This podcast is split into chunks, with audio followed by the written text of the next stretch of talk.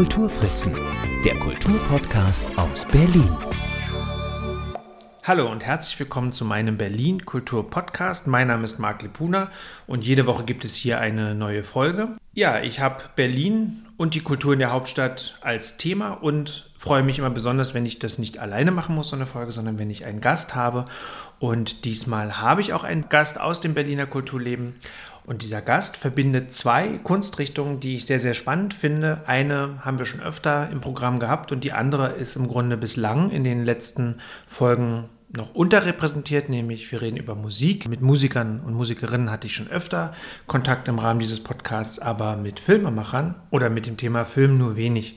Und das ändern wir heute, weil ähm, mir gegenüber sitzt Marc Böttcher. Marc Böttcher ist nämlich Filmemacher und zwar macht er dokumentarische Filme zum Thema Musik, indem er sich nämlich, so würde ich das mal beschreiben, Musikern und Musikerinnen widmet, die man ja, die man durch ihn besser kennenlernen kann, die vielleicht zum Teil sogar vergessen waren oder dem Vergessen anheimzufallen drohten, so vielleicht. Seit vielen Jahren ist er da dran, äh, genau solchen Leuten wieder eine Plattform zu geben. In der Regel leben die Menschen nicht mehr, wenn er den Film über sie macht. Ich sage einfach jetzt erstmal Hallo. Hallo Marc, schön, dass wir jetzt hier zusammensitzen und über deine Arbeit reden können. Ja, hallo Marc, sage ich genauso. Freue mich auch, dass wir hier zusammensitzen und bin sehr gespannt, was du mir für Fragen stellst. Ja, dann fangen wir doch am besten ganz vorne an. Vielleicht ähm, stellst du dich einfach mal kurz vor und erzählst, wie du zum Film und zum Filmemachen an sich gekommen bist. Ja, also ich bin in Berlin geboren und ähm, ja, ich habe äh, immer schon so, so ein kreatives Gespür gehabt bin zwar immer ein bisschen angeeckt, äh, sei es in der Schule oder bei meiner Familie, ja, Hungerkünstler und so weiter, aber ich habe mich dann durchgesetzt, bin dann als Schauspieler nach einer Schauspielausbildung äh, nach Stuttgart gegangen, ans Theater, habe dort auch meine ersten Regieerfahrungen sammeln können und äh, parallel zum Schauspielstudium hatte ich dann auch noch Theaterwissenschaft, Germanistik, Publizistik studiert und somit war ich dann auch Dramaturg am Theater. Und ähm, nach Stuttgart, als ich dann anfing zu schwäbeln, habe ich gesagt, jetzt muss ich an die Waterkant, bin nach Lübeck gegangen. Und dort habe ich dann den Mauerfall miterlebt und habe gedacht, back to the roots nach Berlin. Hatte noch gedacht, so wie es 1945 war, ich kann jetzt Babelsberg wieder mit aufbauen und habe mich auch noch drei Tage lang verbinden lassen, bis das Telefon bei mir klingelte und ich dann einen Anschluss nach Babelsberg hatte. Bin dort dann eingereist in diese Geisterstadt und ähm, ja, wurde dann gefragt, ja, wir haben hier so viele Dramaturgen, Regisseure, Schauspieler, die also brotlos sind. Auf sie haben wir nun nicht gerade gewartet. Na, war ich also ziemlich enttäuscht. Ja. Aber ich war wieder in Berlin und äh, bin dann äh, erstmal zum Synchron gegangen und ähm, habe mich da gewundert, dass man bedeutend mehr verdient als, als Dramaturg, Schauspieler und Regisseur zusammen. Ja, und später ähm, war ich dann auch mal Redakteur bei Sat 1 und habe mir dann so Erfahrungen gesammelt, äh, wie man Beiträge macht, Leute interviewt und schneidet und alles, was man so als Know-how noch braucht. Und Learning by Doing. Ja, und dann hatte ich 1999 das große Glück, meinen ersten Film über die verstorbene Sängerin Alexandra zu drehen, der dann ziemlich für Furore gesorgt hat. Mhm. Bevor wir auf deine eigenen Filmprojekte zu sprechen kommen, hattest du jetzt schon nur ein Stichwort gesagt, was, glaube ich, was dich auch bis heute begleitet, was du heute auch noch machst. Du hast Synchron angesprochen. Jetzt ist es ja so, ähm, wenn man so einen Film macht, kann ich mir A vorstellen, dass das ähm, eh lange Zeit dauert mit Recherchen, mit Geld auftreiben, Förderzusagen etc. Das heißt, äh, wenn ich das richtig in Erinnerung habe, dass du mit Synchron, mit Synchron, wie sagt man, Synchrondichtung? Ja, mit Synchronarbeit, mit Dialogbuchschreiben. Ja im und Grunde, das ist so, der, so ein bisschen der, Brot, der Broterwerb und. Ja, das ja, kann ich wirklich sagen. Ich mhm. habe also tolle Sachen gemacht, von Friends bis Call Me By Your Name und habe also ein schönes Standbein dort mir aufgebaut. Und die wissen aber dann auch, dass ich mich dann ein paar Monate im Jahr dann ausklinke, um eben in Ruhe recherchieren zu können, meine neuen Projekte anschiebe. Und da ich ja dann auch nicht nur die Filmbiografien produziere. Ich schreibe ja auch die Biografien, die dicken Bücher. Mhm. Und die schreibt man auch nicht von heute auf morgen. Und, ja. ja. Also das finde ich wiederum, das erinnert mich so, also auf einem anderen Level dann natürlich, aber doch so ein bisschen an mich, dass ich das auch toll finde, dass man, wenn man sich in so ein Projekt verbeißt, dann natürlich auch guckt, welche Arten von Möglichkeiten ähm, das dann wiederum zu einem Ergebnis zu bringen, hat man. Also dass es eben nicht nur, wie du eben schon sagst, nicht nur der, der Film ist, sondern dass man dann eben auch schaut, kann man daraus nicht noch ein Buch machen. Das ähm, liegt, ist mir sehr nah an der, mhm. würde ich sagen, Mehrfachverwertung oder ähm, ja, der unterschiedlichen Ausprägungen von bestimmten Projekten. Völlig richtig, weil bei, bei so einem Film, ja, der ist ja dann meistens 90 Minuten lang äh, und dann hat man zwei Jahre gesammelt, recherchiert und hat so viel äh, wunderbares Material zusammengetragen und man sagt auch beim Schnitt äh, Killing Your Darling. Also die tollsten Sachen müssen dann doch noch der Schere zum Opfer fallen und auch manchmal auch wunderbare Anekdoten und die kannst du eigentlich nur noch im Buch festhalten und deswegen ist dann auch so eine Schwarte so dick. Dann kommen wir jetzt tatsächlich zu deinen äh, Filmprojekten schon, weil ich das rundum total interessant finde. Du hast gesagt, dein erster Film war 1999 ja, mit äh, Alexandra, also du bist jetzt im Grunde, wenn man so will, Filmemacher seit äh, ein bisschen über 20 mhm. Jahren. Mhm. Und Alexandra war der erste Film. Was hat dich denn an Alexandra gereizt? Also warum war das so die, die, die Ausgangsbasis für den ersten Film? Na, äh, wie ich schon eingangs erzählte, ich war ja Dramaturg äh, am Theater und äh, da muss man auch einen Spielplan erstellen für die nächste Spielzeit. Und es war die Zeit 1989 äh, ähm, der Hommagen. Da gab es Edith Piaf, Zara Leander äh, und dann saß ich da mit einer Schallplatte, die ich von, noch mein, von meiner Tante hatte, Alexandra und es war natürlich auch die Zeit der grünen Bewegung, die da äh, aufkam. Und mein Freund, der Baum, ist tot und hat, Mensch, das ist doch toll, die hat ein tragisches Ende. Ähm, mein Freund, der Baum, ist total aktuell und ja, jetzt guckst du mal, was du über sie finden kannst und habe dann auch ganz mutig, weil ich ja noch gar keine Erfahrungen hatte, wie geht mhm. man da überhaupt vor, ähm, habe dann alle Leute angeschrieben, vom Entdecker Fred Weyrich bis hin zu Udo Jürgens und in meiner WG äh, in äh, Stuttgart klingelte eines Tages das Telefon, ein Mitbewohner ging ran äh, und ich hörte nur, wie der lachend den Hörer aufknallte und in die Küche kam und sagte, stellt euch vor, Udo Jürgens hat angerufen und ich habe ihr gesagt, ich bin Zara Leander und habe wieder aufgelegt. Also, das kann doch nicht wahr sein, der hat doch tatsächlich angerufen. Zum Glück rief er dann nochmal an und sagte, ich bin es wirklich. Und äh, der sagte mir auch dann am Telefon, ja, Alexandra hat ein ziemlich äh, trauriges Leben so und man hat sie auf dem Gewissen. Und ich dachte, ja, wie meint er das? Ich wollte ja eigentlich nur ein Theaterstück schreiben. Und ähm, ja, bin dann also in die Tiefen gegangen und eines Tages wurde ich dann äh, bedroht und habe gedacht, ja, warum werde ich jetzt bedroht, weil ich mich dem Thema widme? Also das fand ich alles ein bisschen spooky. Und dann habe ich mir auch äh, bei der Oberstaatsanwaltschaft in Schleswig-Holstein Einsicht äh, in die Unfallakten erbeten und dann hieß es, nein, äh, gibt es nicht, gibt's, die Akten gibt es nicht. Und äh, dann hatte mir ein Anwalt gesagt, ja, da musst du sagen, dann wird das Vernichtungsprotokoll einsehen, das gab es auch nicht. Also, sprich, die Akten gab es doch. Und da merkte ich, da fehlten dann viele Seiten, vieles war ungereimt.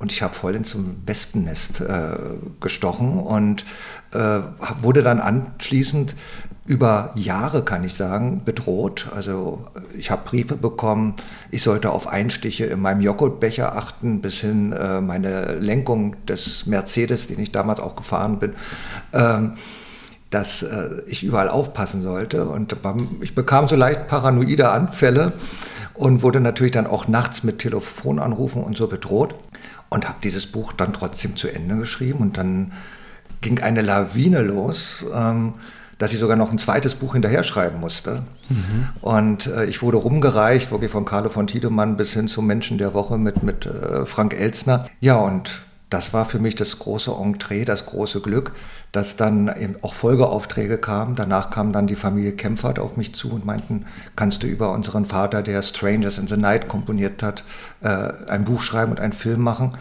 Ja, und so bin ich heute nach wie vor dabei. Mhm. Aber jetzt können wir nicht voraussetzen, dass alle jetzt schon direkt wissen, äh, wer Alexandra war. Wir müssen also noch mal ganz kurz zurück. Ja, Alexandra ist ja die Sängerin, die man eben vor allem äh, über dieses Lied kennt, auch über andere Lieder, wo ich gar nicht mehr genau weiß, ob man das heute noch spielen darf, weil es das Z-Wort benutzt. Ja, Zigeunerjunge, ja. doch, das ist wirklich ja. äh, sehr bekannt. Oder Sehnsucht, das Lied der Tiger. Genau, also sie hat irgendwie... Ähm, Sie ist äh, so eine, also sie ist bekannt durch ihre sehr, sehr dunkle Stimme, eine sehr raue Stimme.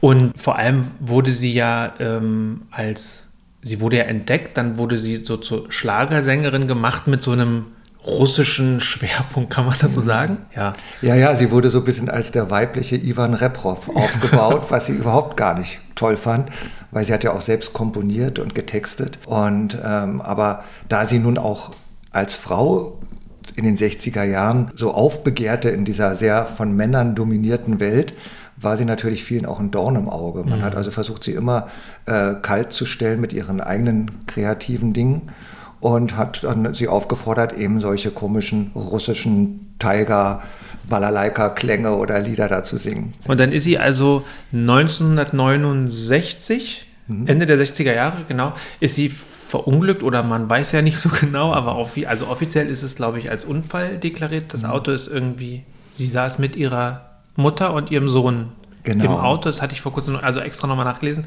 Ähm, die Mutter ist dann auch gestorben mhm. und der Sohn hat überlebt. Ja, genau. Ganz genau.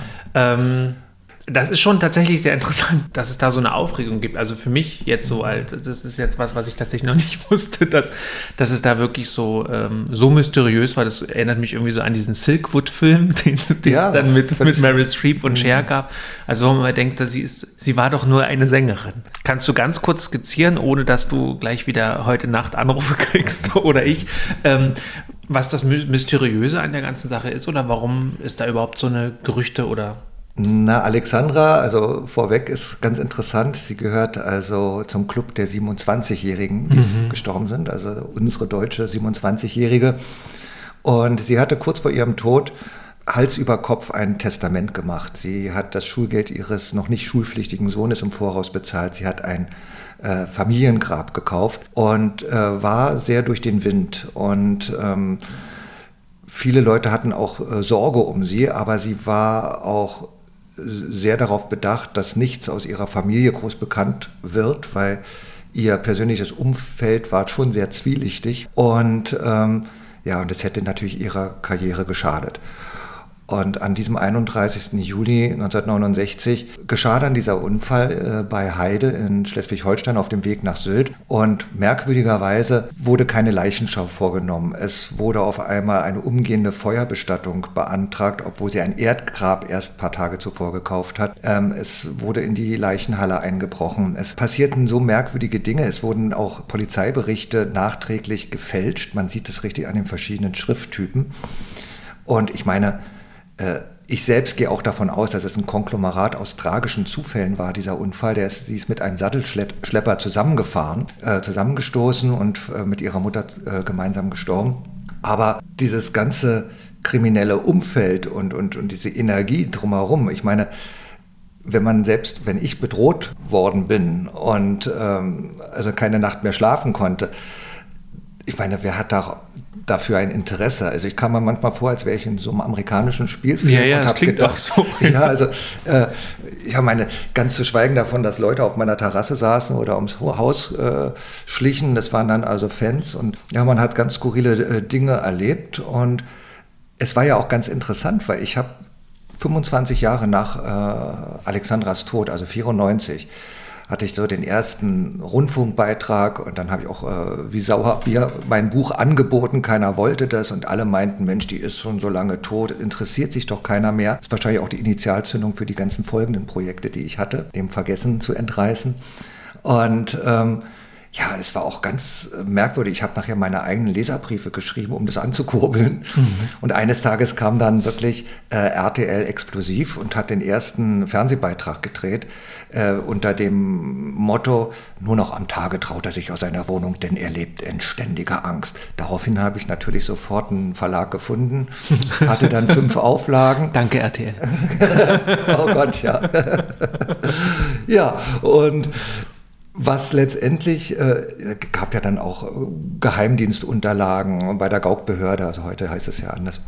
Und ähm, es war irgendwie ein Fass ohne Boden. Also ich habe dann auch äh, Anzeige auch bei der Staatsanwaltschaft und so geschaltet gegen unbekannt, aber auch gegen auch einige bekannte Personen, um, um mich dem auch wieder zu entziehen und auch letztendlich nicht nur als der Alexandra-Biograf in die Geschichte einzugehen. Und ähm, aber es war schon eine äh, sehr, sehr spannende Geschichte für mich, Äh, und ich habe das überstanden, nicht nur überlebt. Und es hat letztendlich mir dann auch so die Kraft gegeben, äh, andere Dinge zu machen. Mhm. ich musste natürlich auch andere Dinge machen, um mich einfach auch davon zu befreien. Mhm. Also das heißt dann irgendwann klang die Aufregung dann einfach mehr oder weniger ab, oder? Ja, nach dem zweiten Buch und nachdem der Film, glaube ich, über ein Dutzend Mal im Fernsehen gezeigt wurde, da war das Thema schon ein bisschen erschöpfter. Mhm. Es kamen natürlich immer wieder neue Sängerinnen hervor, äh, die als Alexandra aufgebaut werden sollten, die ich dann vielleicht auch ein bisschen unterstützt habe oder äh, ja, es wurde dann eine Straße oder ein Platz nach ihr benannt, wo man dann auch immer wieder ins äh, die Öffentlichkeit zurückgezogen wurde mit diesem Thema. Aber zum Glück hat sich das Ganze beruhigt jetzt mhm. so 50 Jahre nach ihrem Tod. Ja. Dann kommen wir zum nächsten Projekt, finde ich auch spannend, weil, weil Bert Kempfert finde ich tatsächlich auch äh, einen ziemlich coolen Typen, so ja, mhm. äh, ohne dass ich tatsächlich über sein Leben was weiß, aber ähm, du hast gesagt, da kam dann die Familie auf dich zu, also das ist ja auch schön, dass man im Grunde eine ja, dass man ein Produkt erstellt und das äh, als Vorlage dann im Grunde als Blaupause dienen kann für mögliche weitere Projekte. Das finde ich schon mal sehr spannend, weil die natürlich, denke ich, sie melden sich bei dir und erwarten quasi eine ähnlich interessante und äh, spannende ähm, Dokumentation über dann den, den Vater, den, mhm. den äh, Familienmann Bert Kempfert. Bert Kempfert ist, ähm, ich würde sagen, ich würde mal sagen, neben James Last so in Deutschland der große Easy Listening ähm, Kapellmeister, kann man das so sagen? Äh, so kann man es sagen. Ich würde es eigentlich umgekehrt sagen. Also James Last ist nachher in die Fußstapfen von Bert Kempfert ah, getreten. Okay. Ähm, James Last war vorher also Bassist und Jazzbassist und äh, hatte dann, weil er einfach noch leichtere Musik und gefälligere Musik und Nonstop Dancing und sowas gemacht hat, auch ein größeres Publikum. Also ihm gehörte fast die halbe Polydor damals, konnte man so sagen, gehörte ihm natürlich nicht, aber weil er so einen enormen Absatz hatte. Und Bert Kempfert ist lustigerweise am Anfang als äh, Produzent von verschiedenen großen Leuten wie Freddie Quinn, äh, Brenda Lee, äh, Ivo Robic und so hervorgetreten. Ja, und er hat dann auch so seine eigenen Songs arrangiert, aufgenommen mit einem Orchester und ähm, ja, er ist da mit Wonderland by Night äh, nach Amerika gegangen, auf Drängen seiner Frau, weil dieses Lied hier in Deutschland eigentlich gar nicht groß wahrgenommen wurde. Und es ist ihm als ersten Deutschen gelungen, in Amerika ein Nummer 1-Hit zu landen. In welchem Jahr? Also, das war 1960. Ah, okay. Ja, mhm. Also Wonderland by Night. Und ähm, dann ging Schlag auf Schlag. Also die Amerikaner liebten ihn und äh, er schrieb natürlich dann so, so, tolle Sachen wie Swinging Safari, Dankeschön oder ähm, Blue Spanish Eyes und natürlich äh, Strangers in the Night, ja, mhm. womit Frank Sinatra äh, so genau. sein großes Comeback hatte. Und weil Frank Sinatra war ja damals äh, ziemlich erbost, dass seine Tochter den ersten Millionenseller, eine erste goldene Schallplatte hatte. Und äh, ja, nun kam dann äh, Bert Kempfert mit Strangers in the Night. Und er mochte gar nicht, dass auf einmal so ein Bloody German kam und ihm einen, einen Song schrieb und komponierte. Aber es wurde eben ein Welterfolg. Mhm. Wann hast du den Film gemacht? Das war 2003. Da lebte Sinatra noch. Da lebte Sinatra Hast noch, du mit ja. ihm Kontakt gehabt? Nein, Nein. weil er hat noch nicht mal äh, es zu seinen Lebzeiten zugelassen, dass er Bert Kempfert kennenlernte, obwohl er nachher auch noch drei andere Songs von ihm gesungen hat. Aha. Und also Bert Kempfert war gut befreundet mit dem Red Pack und so, aber Frank Sinatra ähm, war immer außen vor. Ah, interessant, interessant. Ähm, Gibt es dazu auch ein Buch? Ja, da gibt es auch. Das ist ganz schön dick. Ja. Ah ja, sehr, sehr, sehr, sehr interessant. Da wir ja so nach und nach jetzt deine, deine äh, Projekte durchgehen, also ich verlinke das nur zur Information für alle. Ich verlinke natürlich die Literaturhinweise und auch die Links zu den Trailern zum Beispiel verlinke ich natürlich in den Shownotes zu dieser Folge, sodass man dann auch sich direkt durchklicken kann und Informationen ähm, zu den Büchern und Filmen auch bekommt. Der, äh, das nächste Projekt, was du hattest, ist jetzt mal, weil ich gerade drüber nachgedacht hatte und dachte, eigentlich beschäftigst du dich immer mit so Leuten, die war, waren eigentlich schon tot oder zumindest nah dran, äh, als du noch ein kleiner Junge warst. Mhm. Aber jetzt ähm, das nächste, das stimmt gar nicht, weil das, äh, dann hast du einen Film über Gitte gemacht. Ja, ganz lustig, weil du das so sagst. Ich wollte auch nicht abgestempelt werden als der äh, so Nachlassverwalter von den Leuten. und ähm, ich hatte seinerzeit, also der dritte Film sollte über Katharina Valente äh, stattfinden und habe auch ein super tolles Budget bekommen von Filmförderern und Fernsehanstalten. Aber das Projekt ist dann leider daran gescheitert, weil äh, es sehr große rechtliche Probleme gab, Lizenzforderungen und ähm, ja, und da hatte ich nun dieses wunderbare Budget und dachte, was machst du jetzt? Und ich will ja auch immer ein Filmprojekt oder ein Buchprojekt machen, was mich selbst auch noch neugierig macht und vorantreibt. Also wie du schon gesagt hast, nach Bert Kempfert hätte ich jetzt nicht äh, James Last machen wollen. Mhm. Das war mir dann einfach doch zu ähnlich. Und ähm, ja, und dann ging ich auf Gitte Henning zu, weil ich sie einfach total spannend fand, weil sie sich immer wieder neu erfand. Erstmal mit diesem Cowboy als Mann in den 60ern, dann auf einmal, äh, ich habe die Liebe verspielt in Monte Carlo oder so schön kann doch kein Mann sein in den 70ern und auf einmal startet sie in den 80ern, ich bin stark, ich will alles. Äh, nochmal, also sie hat sich immer neu erfunden und wenn es besonders gut lief, hat sie einfach einen Strich gezogen und sich zurückgesetzt und das fand ich ganz spannend. Da habe gesagt, was geht in dieser Frau vor? äh, wie ist sie? Und wir sind auch heute noch gut befreundet. Mhm. Ja, die einzige äh, gute Freundin, die ich habe, weil alle anderen wirklich tot sind, außer Rosenstolz, aber das war eine Auftragsproduktion vom NDR damals. Und äh, das war eigentlich auch eine ganz, ganz tolle Erfahrung, weil ich sie nun selbst vor mir sitzen hatte und sie interviewen konnte. Und man ist ja als Biograf, als Filmemacher, der Filmbiografien macht, auch ähm, jemand, der ohne es nachher sagen zu müssen und sagen zu wollen. Ich bin also kein Yellow Press Journalist, der vielleicht damit viel mehr Geld hätte verdienen können und Aufsehen erregen hätte können. Aber ich muss natürlich auch wissen, was sind so ein bisschen die Abgründe, mhm. was sind die Leichen in den Kellern. Und ähm, da bei den Verstorbenen, da hat man die, die Erben und vieles wissen die eben auch noch nicht, weil es gibt noch keine Biografie. Ja? Und ähm, man wird plötzlich so etwas wie ein ja, Freund der Familie, aber auch so etwas wie ein Psychologe, ich würde ja fast krass sagen, so ein Seelenklempner der Familie, der dann vieles zusammenbringt und versucht zu erklären und auch eine ganz, ganz äh, schwierige Gratwanderung zu gehen hat. Und bei Gitte war es einfach so, äh, sie saß nun vor mir und ich konnte dann also mit ihr ganz offen sprechen. Sie war äh, ja, damals groß auf der Titelseite, äh, ich habe abgetrieben mhm. oder ähm, wie es einfach so in der Liebe lief oder ähm, und da kann, kann man natürlich auch entweder sagen, darauf antworte ich nicht oder man gibt ein Statement ab und man kann wirklich äh, zuhören, was für sie wichtig ist, was erzählt werden sollte, was vielleicht auch die Presse oder so immer falsch geschrieben hat, geschildert hat, zum Beispiel die Beziehung zu Rex Gildo oder so. Ähm, und dann hat man kein Blatt vor dem Mund. Und das Interessante war, die anderen konnten es ja nicht, aber bei den Nordischen Filmtagen in Lübeck 2006 ähm, war sie dann nun als Ehrengast eingeladen, hatte den Film auch vorher noch nicht gesehen. Und äh, man erwartete sie am Bahnhof und wenn ich kam, war Gitte. Und zehn Minuten vor dem äh, Premierentermin kommt Gitte mit einem Taxi aus Berlin-Pankow in Lübeck vorgefahren. Und ähm, fit for fight in so einem Camouflageanzug. Mhm. Ich zum Glück auch. ähm, und ihre Familie war schon angereist aus Dänemark. Und sie saß nun neben mir und der Film ist zwei Stunden lang. Man glaubt es gar nicht. Also meine Filme wurden dann auch immer länger, weil ich ihm so vieles unterbringen wollte. Und äh, sie saß neben mir und nach fünf Minuten wollte sie am liebsten auf dem Klo verschwinden und hat gedacht, oh Gott, jetzt geht hier mein ganzes Leben an mir vorbei, als würde ich dem lieben Gott äh, vor dem lieben Gott stehen. Und, aber sie hat sich das dann doch äh, unterdrückt. Und nachher war auf einmal der Film zu Ende, mucksmäuschen still. Und er hat gedacht, oh Gott, oh Gott, wie wird sie reagieren, wie wird das Publikum reagieren? Es war wirklich, also man hätte eine Stecknadel fallen lassen hören können.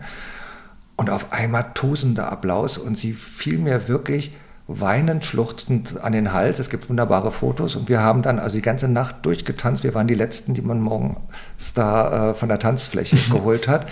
Und seitdem sind wir einfach befreundet. Und das ist eine tolle Geschichte. Ich bin auch immer überrascht tatsächlich, wenn ich äh, diesen Podcast mache ähm, und man so mit Leuten ins Gespräch kommt. Manche kennt man ja gar nicht, manche kennt man vielleicht schon so ein bisschen. Ich bin dann doch überrascht, wie schnell die Leute doch auch bereit sind, sich zu öffnen. Ja, mhm. also das mag natürlich Schulterklopf auch vielleicht mit dem Gesprächspartner zu tun haben, aber ich finde das schon, ähm, bin ich manchmal selber überrascht, wie, ähm, wie offen Leute reden. Dann sitzt du dann da und denkst, hui, wo, wo kommt das jetzt so plötzlich her? Wir kennen uns auch noch gar nicht. Das finde ich, find ich sehr, sehr spannend. Aber wie gesagt, da ist ein Podcast das eine und so eine Filmdokumentation, die dann einfach weltweit ja irgendwie äh, im besten Fall die Runde macht auf mhm. Festivals oder eben dann natürlich auch äh, über diese sozial, also YouTube oder so mhm. in Ausschnitten, äh, ist ja dann nochmal eine ganz andere Nummer. Ähm, also da kann ich vielleicht noch eine ganz lustige Anekdote erzählen. Ähm, es ist ja sehr, sehr schwierig, oft an diese Protagonisten heranzukommen, ja. besonders an die Lebenden. Und äh, eine Anekdote ist, ich wollte unbedingt Daya Lavi kennenlernen. Daya Lavi fand ich einfach schon als Kind, Jugendlicher faszinierend. Sie ja, sah nicht nur toll aus, die. Lieder waren toll. Und ähm, ja, und ich habe also jahrelang geschrieben und das Management hat es immer abgeschmettert.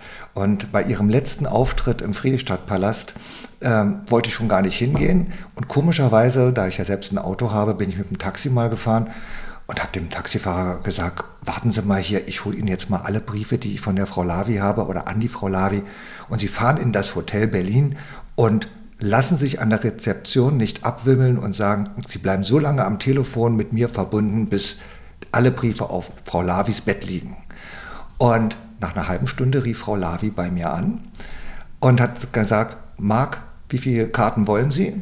Das Management hat am Abend, ähm, naja, ich will jetzt nicht gesagt, gekotzt, aber es war schon ziemlich echauffiert und äh, hat dann zu mir gesagt, Marc, alle denken, ich fliege nächsten Tag nach Amerika zurück, ich bleibe noch einen Tag länger. Komm in meine Suite, Hotel Berlin und ja, und dann kam ich in eine wirklich eine riesen Lounge, also das, ein Riesenzimmer, also und wo wollen Sie sitzen? Hat gesagt, dann darf ich neben Sie sitzen.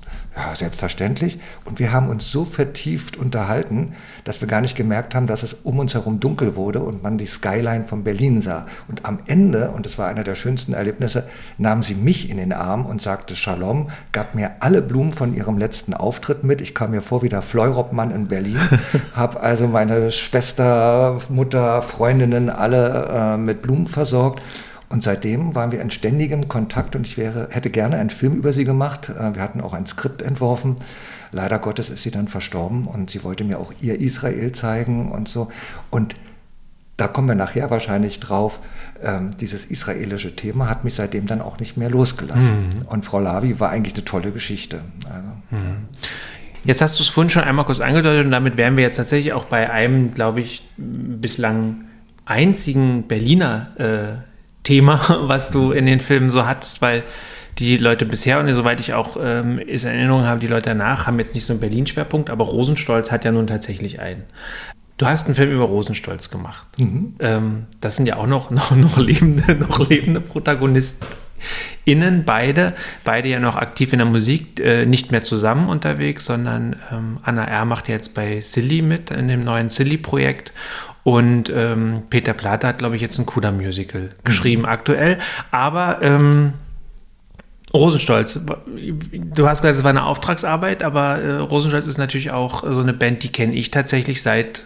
Ich habe sie so richtig kennengelernt, natürlich erst, also so richtig aufmerksam auf sie geworden bin ich ähm, bei, durch den Vorentscheid beim ESC 1998, 1998 müsste das gewesen sein, wo dann ja so eine Kommerzialisierung dieser ganzen Musik und auch von ihrer Musik anfing äh, und äh, ich bis heute eigentlich die ersten Platten viel spannender finde und viel schräger und viel toller, viel kleinkunstmäßiger als dann diese durchproduzierte Pop-Verwandlung sozusagen mhm. der späteren Alben. Aber wie, ähm, wie war das so mit den beiden? Ja, ich muss wirklich sagen, also ich mochte Rosenstolz auch von Anfang an. Ich habe das so mitverfolgt, wie sie von, von Kleinstbühnen sich da hoch gedient haben. Die, die, die Rundfunkanstalten wollten sie ja gar nicht spielen, weil sie einfach auch nicht in die Schubladen passten. Und ähm, interessanterweise sind die beiden auch auf mich äh, zugekommen. Mhm. Und äh, sie hatten damals in ihrer Produktion das war wie eine große Familie. Und ähm, von außen kam da kaum an, einer ran. Aber ähm, nach den ersten Anfragen und irgendwie spielte da auch die Zeit erstmal nicht mit und so, wir blieben aber in Kontakt. Und irgendwann kam der NDR auf mich zu und hat gesagt, ähm, Rosenstolz besteht eigentlich darauf, dass nur du diesen Film machst. Wir kriegen hier keinen hauseigenen NDR-Regisseur äh, äh und Autor, ähm, du sollst diesen Film machen. Und dann habe ich gesagt, okay, ich mache zwar meine eigene Produktion, ich möchte dann aber meinen mein Cutter und meine Produktionsleiterin haben. Ähm, und darauf haben sie sich dann eingelassen. Mhm. Und lustigerweise, äh, weil du gerade sagtest, 1998, als Gildehorn dann Deutschland vertreten hat und äh, Rosenstolz mit Herzensschöner Platz 2 wurde, genau. wurde ich äh, bei einem Fernsehinterview ähm, auch gefragt, da saß ich in so einer Talkrunde, was ich denn äh, erwarte und, und hoffe und hat gesagt, na, ich hoffe natürlich, dass Rosenstolz gewinnt. Aber sie wurden Platz zwei und dann deswegen auch national bekannt und auch einfach ein Mainstream-Publikum äh, kam, kam auf sie zu.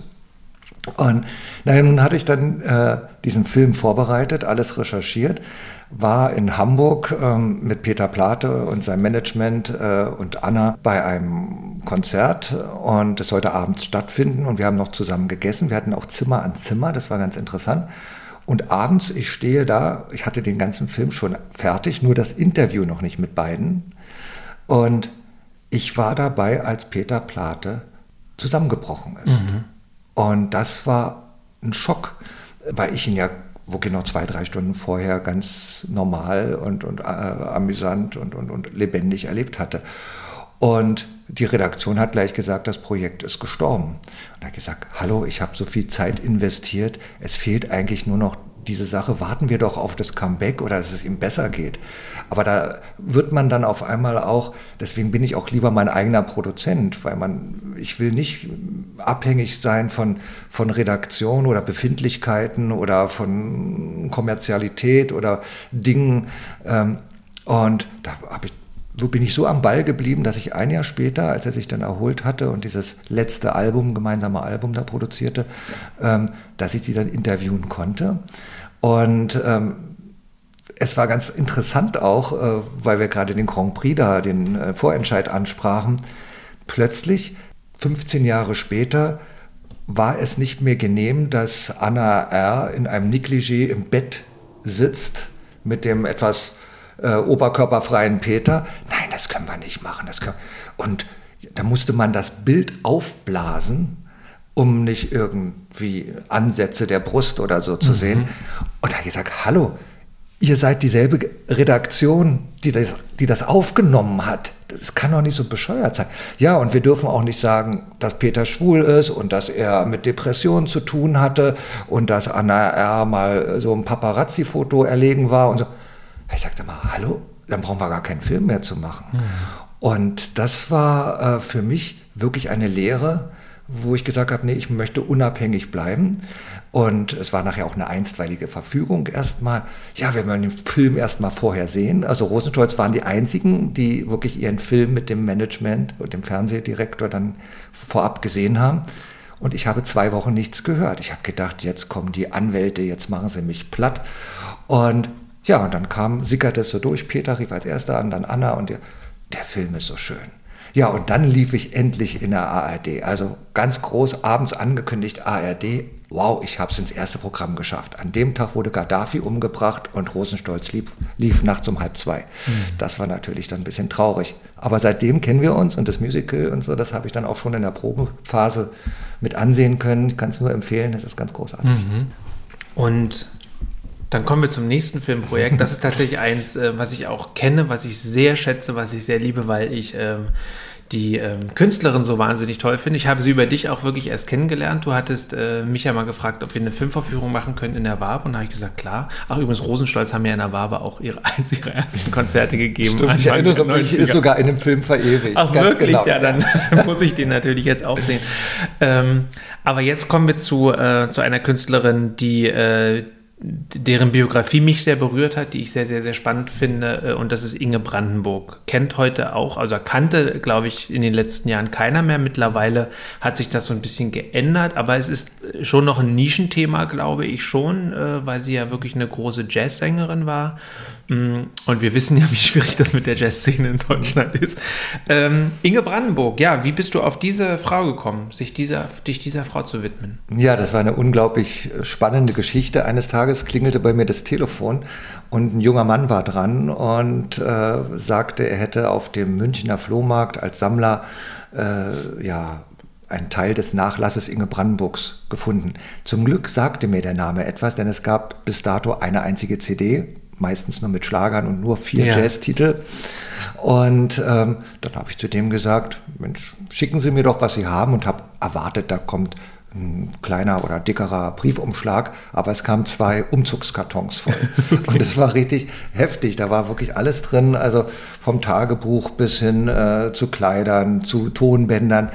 Also äh, ich konnte aus den Vollen schöpfen und ähm, fand dieses Thema auch, es hat mich dann auch getriggert, ähnlich wie bei Alexandra und bei den ganzen anderen Leuten, also auch bei Rosenstolz. Ich meine, wie können sich plötzlich Leute in den Zenit begeben und Erfolg haben unter diesen Bedingungen? Und ich dachte, Mensch, Inge Brandenburg als Frau äh, mit dieser Geschichte, Eltern im KZ umgekommen, äh, sie nicht als Jüdin, sondern als Kommunistentochter, schwerst äh, unsozialisiertes Leben, vergewaltigt, alles. Sie war so ein bisschen die Billie Holiday der Deutschen.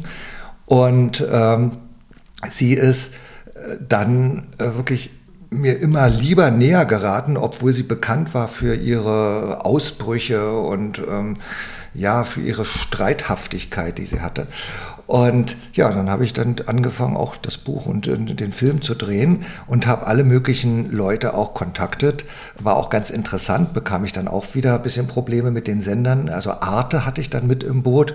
Die wollten aber einen kurzen Film. Ich habe dann noch einen Kinofilm gemacht, der eben auch zwei Stunden lang ist. Und Arte sagte dann, ja, wir lassen also Joy Fleming und Udo Jürgens als Interviewpartner, das können wir so lassen, aber Mangelsdorf und Klaus Doldinger können wir das sein lassen. Also die kennt ja sowieso keiner. Mhm. habe ich gesagt, hallo, wir machen hier einen Jazzfilm. Und das sind dann schon wieder so eine Befindlichkeiten der Redakteure.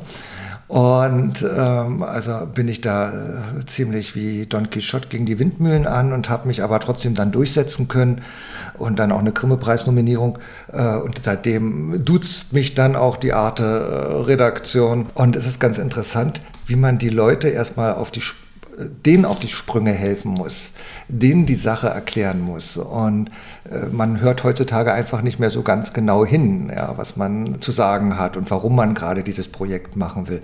Weil es ist klar, wie du schon sagtest, es ist nicht das kommerzielle Projekt, aber durch die Zeit- und Kulturgeschichte viel interessanter, als würdest du, ich will jetzt wirklich keine Namen nennen, aber irgendwelche aktuelle äh, Schlagerstars äh, zu nehmen, hm. wo man denkt, hm, so richtig interessiert tut es erstmal in ein paar Jahren sowieso keiner und auch jetzt, das ist wie brisant, mal einmal kurz hören mhm. und schon wieder vergessen. Und ähm, ja, und da habe ich mich also an diese Sache gesetzt und recherchiert und gekämpft und nicht mal eine Schallplattenfirma wollte eigentlich ihren ersten Soundtrack äh, oder ihre Jazzlieder herausbringen. Da habe ich dann also selbst mit Doris Kempfert ähm, dann diese CD her herausgebracht und produziert. Und siehe da, wir bekamen sofort den Preis der deutschen Schallplattenkritik. Ja, und da merkt man ja, ähm, Inge Brandenburg sagt es so schön, ähm, das deutsche Publikum ist nicht so dumm, dass es immer Herz, Schmerz und dies und das hören will. Das ist viel intelligenter, als man annimmt.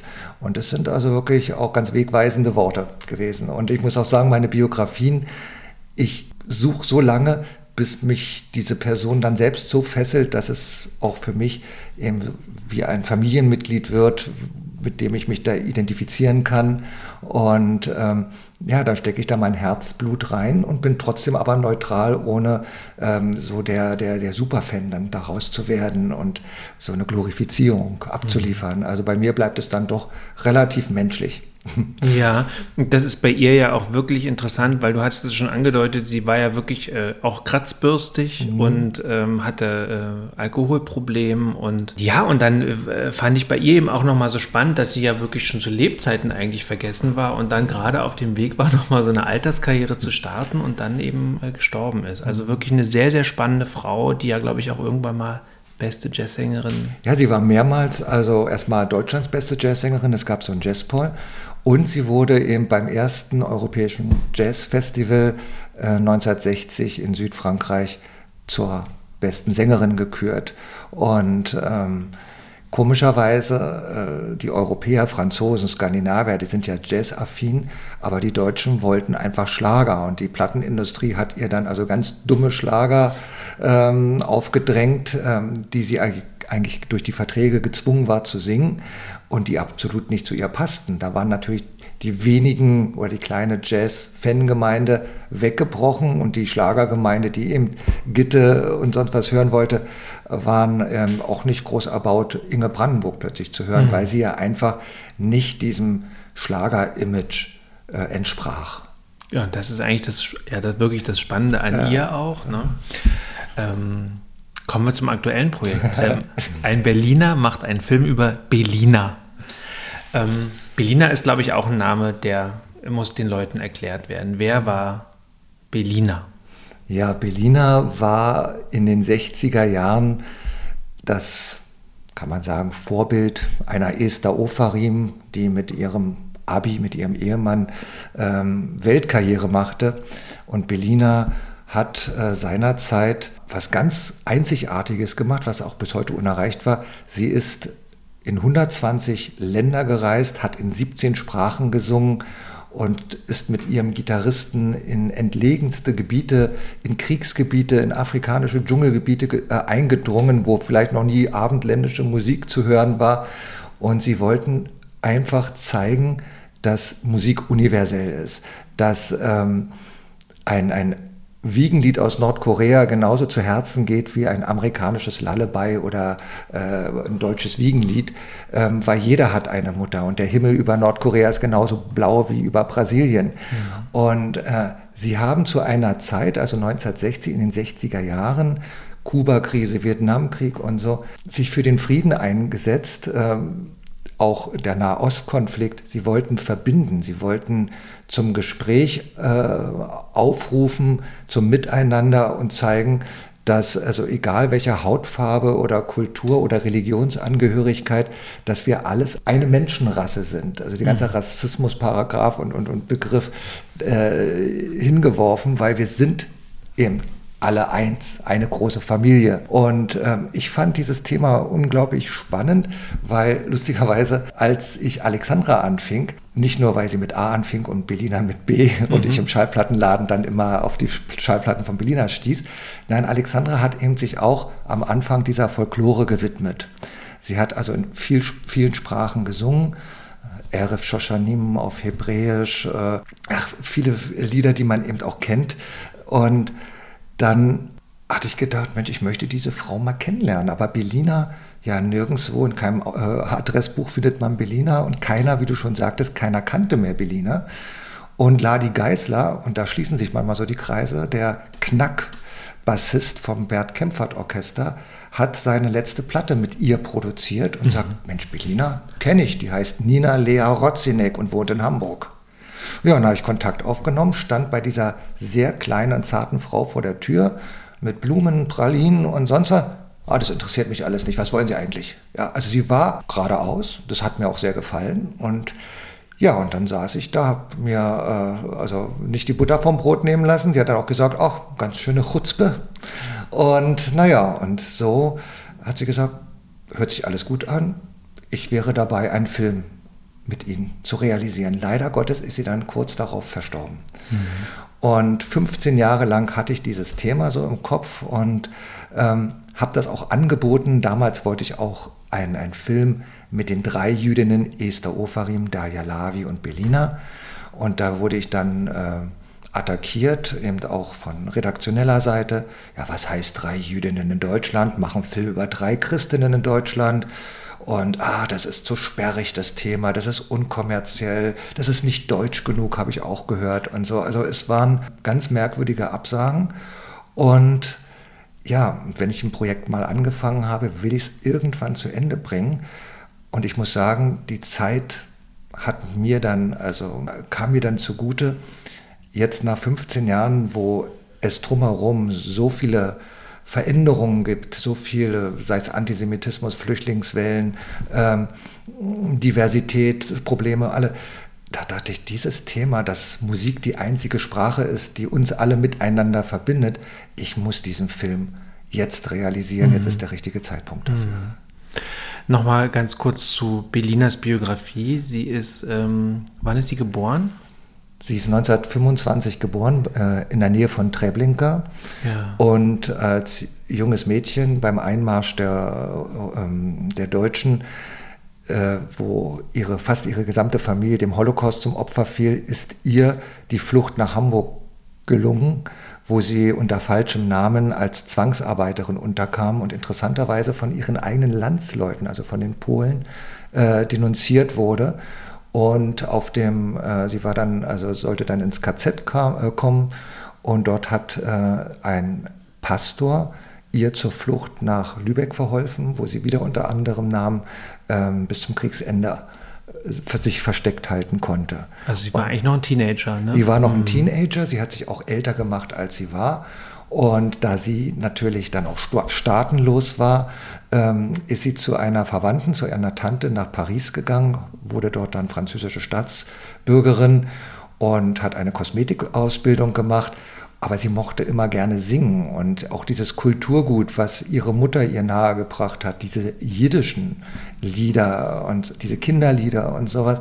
Ähm, und was sie eben auch aufgrund dieser Kriegswirren, sie war auch mit einem äh, Auschwitz-Überlebenden äh, kurzzeitig verheiratet, äh, sie hat dann auch angefangen, Ghetto-Lieder, ähm, jüdisches Kabarett, äh, Kabarett äh, russische Lieder zu singen in Paris und ihre ersten Schallplattenaufnahmen gemacht. Und dann wurde natürlich auch Deutschland auf sie aufmerksam. Hat er, oh, der hat auch so eine schöne dunkle Stimme. Und äh, ja, wir lassen sie jetzt einfach mal hier einen seichten Schlager aufnehmen in Köln. Gib mir Liebe, Monsieur. Und äh, ja, sie musste sich dermaßen verbiegen und es war also ihr so widerspenstig und äh, zum Glück hat Trupp Brands, der dann später die Hitparade ähm, entwickelt hat, sein allererstes eigenes Fernsehporträt über Belina gemacht und ihr die Möglichkeit gegeben, das zu singen, was ihr wichtig war, sei es jiddische Mama, äh, sei es Sag mir, wo die Blumen sind und äh, hat ein so fulminantes Porträt gedreht, was dann auch im Ausland viel Beachtung und äh, viele Preise bekommen hat. Und Belina äh, durfte dann mit einem Gitarristen, den sie da in Saarbrücken kennenlernte, Siegfried Behren, das war der Paganini der Gitarre, mhm. ähm, der ist damals schon äh, um die ganze Welt gereist. Mit dem ist sie dann um die Welt äh, geflogen und hat Deutschland repräsentiert und das finde ich auch so bemerkenswert. Das war für mich auch dieser Triggerpunkt.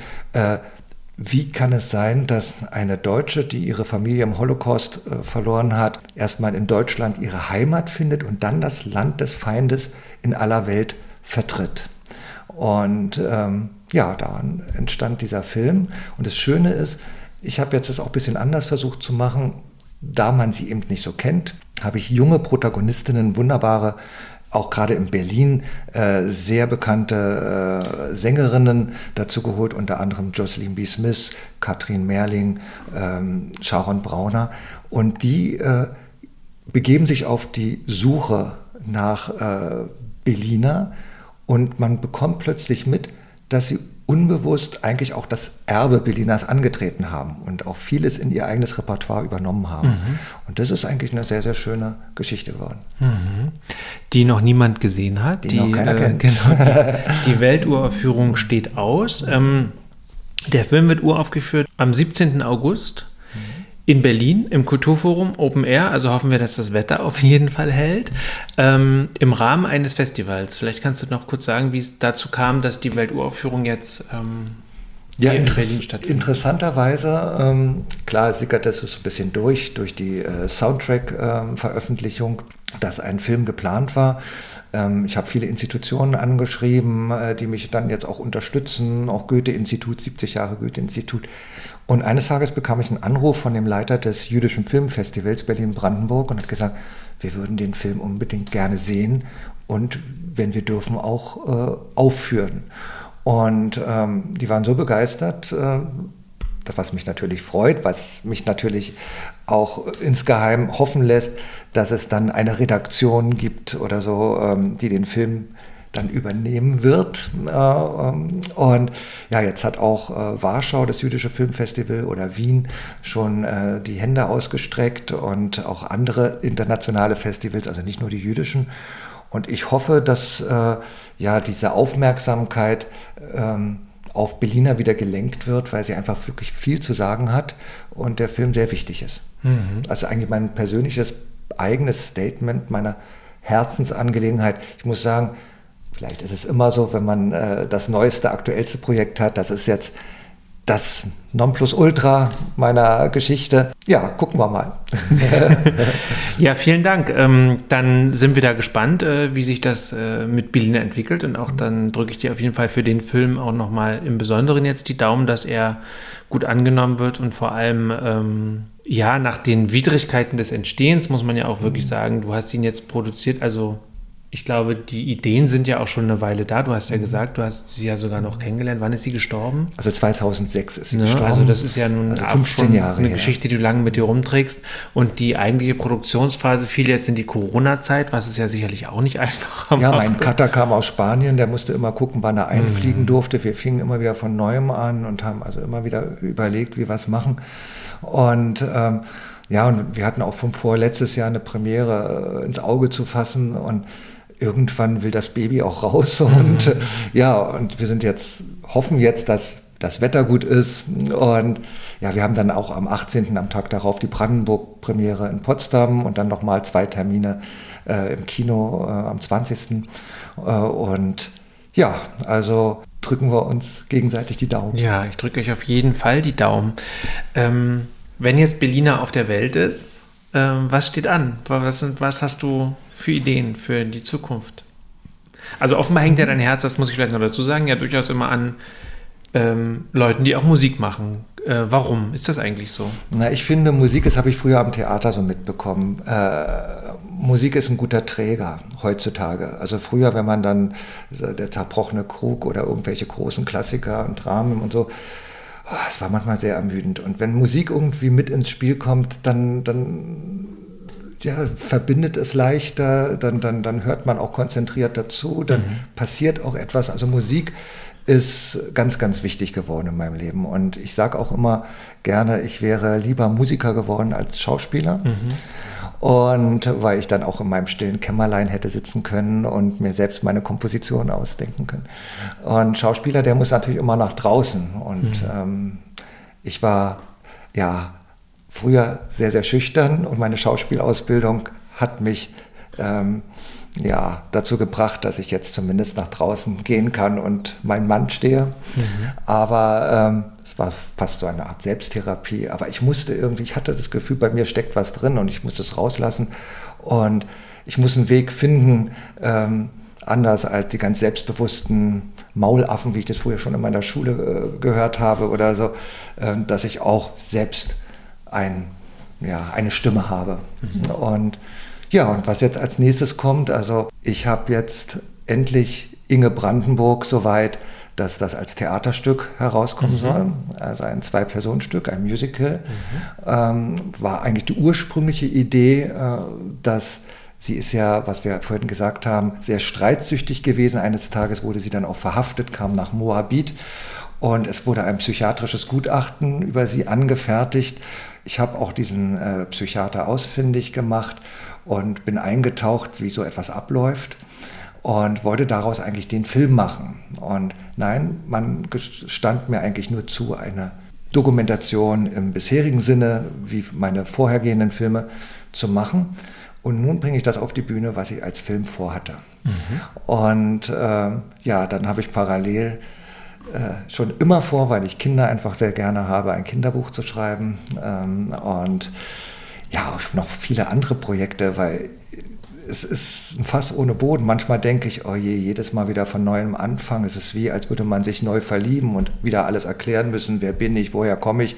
Wo ich denke, oh nee, das mein Leben lang so weitermachen. Entweder hat man es mal erreicht oder nicht. Aber ich bin offen, was kommt und ja, bin sehr neugierig auch auf was kommt, weil ich bin immer jemand, der selbst dazu lernen möchte. Mhm. Scheint mir so zu sein, du musst dich halt in so ein Thema verbeißen. Ne? Ich mhm. glaube, wenn man dann erstmal so angesprochen ist. Aber eins hast du ja angedeutet, was ich sehr schön fände, weil so ein Film über Dalia Lavi fände ich mhm. tatsächlich ganz zauberhaft. Ähm also ich habe jetzt zum Beispiel ganz interessanterweise, ähm, Bruno Balz war ein ganz berühmter ähm, ja, Autor, berühmter Songs wie äh, Das kann auch einem Seemann nicht erschüttern oder Davon geht die Welt nicht unter. Ähm, also er war der berühmte und, Textdichter von Sarah Leander, kann man eigentlich sagen. Ne? Kann man also, sagen. Und dann auch von, von Rühmann und Konsorten. Mhm. Aber da er einerseits äh, also homosexuell war ähm, und andererseits also auch gar nicht diesem Gesellschaftsbild entsprach, war das so persona non grata und hat auch eine ganz spannende Geschichte, weil er ähm, eben auch der Lebensgefährte von Magnus Hirschfeld war und ähm, dann äh, eben diese Karriere als Autor machte. Und er kam selbst, er war in der Zelle ähm, zum Abtransport nach Auschwitz und sollte wirklich in dieser Nacht ein Lied schreiben. Und äh, er hat geschrieben, ich weiß, es wird einmal ein Wunder geschehen. Wir denken, das ist das absolute Propagandalied. Interessanterweise hat es auch Belina gesungen, mhm. wo man gedacht hat, wie kann eine Jüdin dieses Lied singen? Und wenn man jetzt aber den Hintergrund weiß, wie dieser Mann in seiner Todeszelle eigentlich sitzt und über sein eigenes Leben nachdenkt, ich weiß, es wird ein Wunder geschehen, und der dann später Hits geschrieben hat wie Mama oder Wir wollen niemals auseinandergehen, ähm, eine unglaubliche Geschichte. Das würde mich sehr interessieren auch. Also mhm. sowas zum Beispiel. Ah ja. Klingt super. Ich bin, ich bin sehr gespannt. Wir werden das verfolgen. Ähm, vor allem Bruno Balz wäre auch wieder ein, so, falls ich den Podcast dann noch mache, wahrscheinlich erst in ein paar Jahren dann das Thema. Ähm, ich möchte mich bei dir bedanken. Das war sehr schön, sehr, sehr spannend, ähm, nochmal so ein bisschen mehr über die Hintergründe zu deinen Produktionen zu erfahren. Und ich werde mich jetzt sicherlich so über kurz oder lang auf die nächsten Projekte von dir stürzen, die ich noch nicht kenne. Also wie gesagt, Inge Brandenburg habe ich von vorn bis hinten durch. ähm, aber freue mich dann auf jeden Fall jetzt erstmal auf die Berlin-Premiere von Berliner, der Film. Und ja, bedanke mich ich danke auch. Ich muss auch sagen, die Zeit ist dermaßen im Fluge vergangen und es war sehr, sehr schön und immer wieder. Ja, und es ist eine, ist eine, ist eine Stunde, die wir jetzt geredet haben. Na, und das perfekt. ist doch ganz wunderbar. Ja, das war sie, die 67. Folge meines Berlin Kultur Podcasts. Heute mit Marc Böttcher, der gerade einen aktuellen Film über Berliner produziert hat und viele andere Filmprojekte, dokumentarische Filme und Bücher über Musiker und Musikerinnen geschrieben hat. Insofern lohnt es sich da auf jeden Fall nochmal in seine Bibliografie und Filmografie zu schauen. Ihr findet die Links dazu in den Shownotes zu dieser Folge. Ansonsten freue ich mich über Hinweise und Feedbacks und auch gerne Themenvorschläge. Die könnt ihr mir per Mail schicken an mark mit c.kultur14.net oder ihr kommentiert unter den Social Media Posts zu dieser Folge. Ich sage für heute Tschüss und freue mich auf die nächste Episode am kommenden Sonntag.